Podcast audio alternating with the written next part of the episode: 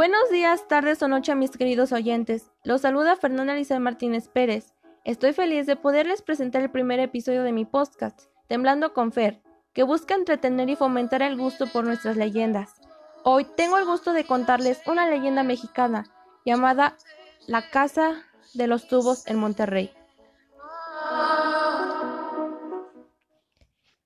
La Casa de los Tubos en Monterrey. En la década de los 70, un padre y su hija llegaron a la ciudad de Monterrey, Nuevo León, con la esperanza de tener una vida tranquila.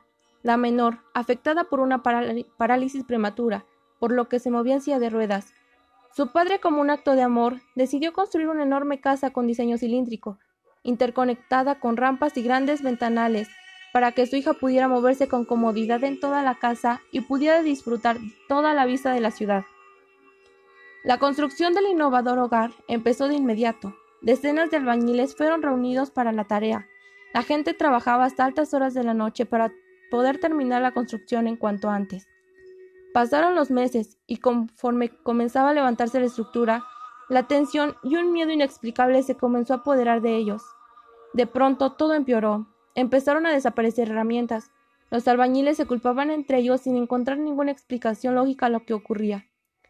Los albañiles convocaron a una reunión en la construcción para encontrar alguna solución. Lo que sucedió fue que se emborracharon y nadie se presentó a trabajar al día siguiente salvo tres de ellos. Dos de ellos se dedicaron a arreglar el piso de abajo, mientras otro fue al piso de arriba. Los dos de abajo escucharon un grito repentino, proseguido del azote del cuerpo contra el concreto. El hombre yacía muerto sobre el piso, y en sus ojos se veía la marca de terror, como si justo antes de morir hubiera visto a un ser infernal. Poco tiempo después de la tragedia, otro albañil cayó inexplicablemente por una de las ventanas. Cuenta la leyenda que antes de morir les dijo a sus pares No quiere que estemos aquí. El padre empeñado de terminar la casa no cesó en la construcción pese a las tragedias. Un día llevó a su hija para mostrarle lo avanzada que estaba la construcción.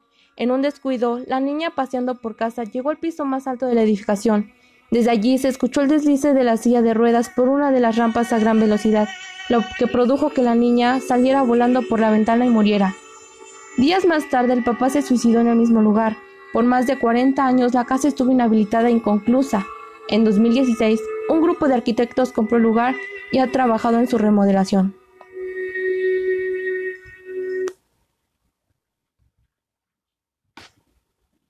Gracias por haberme acompañado en el primer episodio de Temblando con Fer. Espero que les haya gustado para que puedan seguir acompañándome. Se despide Fernanda Isabel Martínez Pérez invitándoles a estar pendientes para el segundo episodio. Nos vemos a la próxima.